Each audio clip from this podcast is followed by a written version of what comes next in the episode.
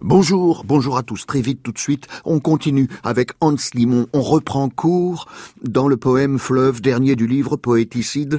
Un poème n'est jamais court, euh, euh, mais il n'a jamais fin. C'est nous qui, qui, vite, vite, vite, vite, ah, on le fait rentrer comme on peut dans les cases préservées. Merci Mathieu, merci la compagnie.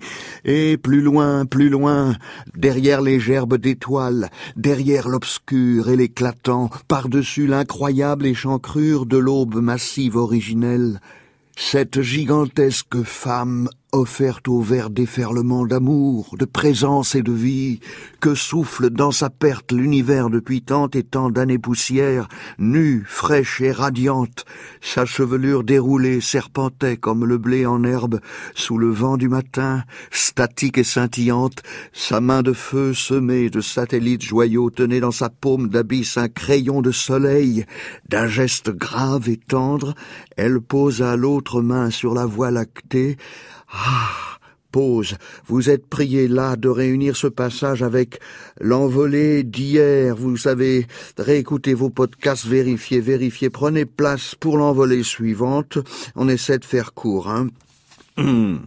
Moi, moi qui pleurais, pleurais, car la beauté fait mal, la la la la la la, grouillant, sifflant, grondant, criant, cinglant, dardant, la belle sur son axe au tournoiement des saisons, cabotine et resplendit sous un manteau d'azur, troué çà et là de plomb, de soufre et de mercure.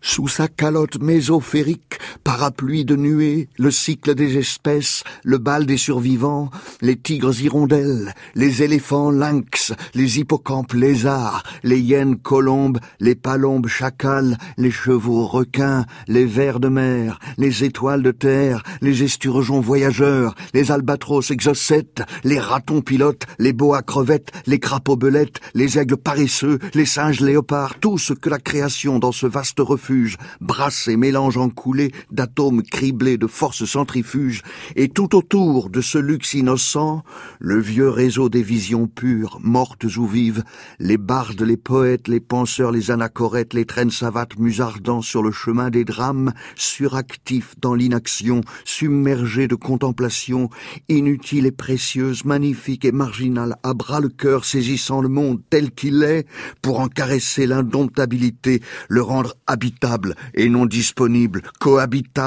et non habitable, chair et terre, terre et souffle, souffle et chair, ceux-là ont vu qu'ils n'en finiront jamais de nous dessiller, ceux-là ont vu qui déplorent aujourd'hui, morts ou vifs, le non dit des non-vus, le noyau magmatique, la bienveillance mouillée, ils ont vu les torrents, les cascades, le sang noir des conquêtes, ils ont vu les affinités lourdes, les massacres fortuits, ils ont vu le chatoiement des vagues, et ils ont obligé de s'arrêter.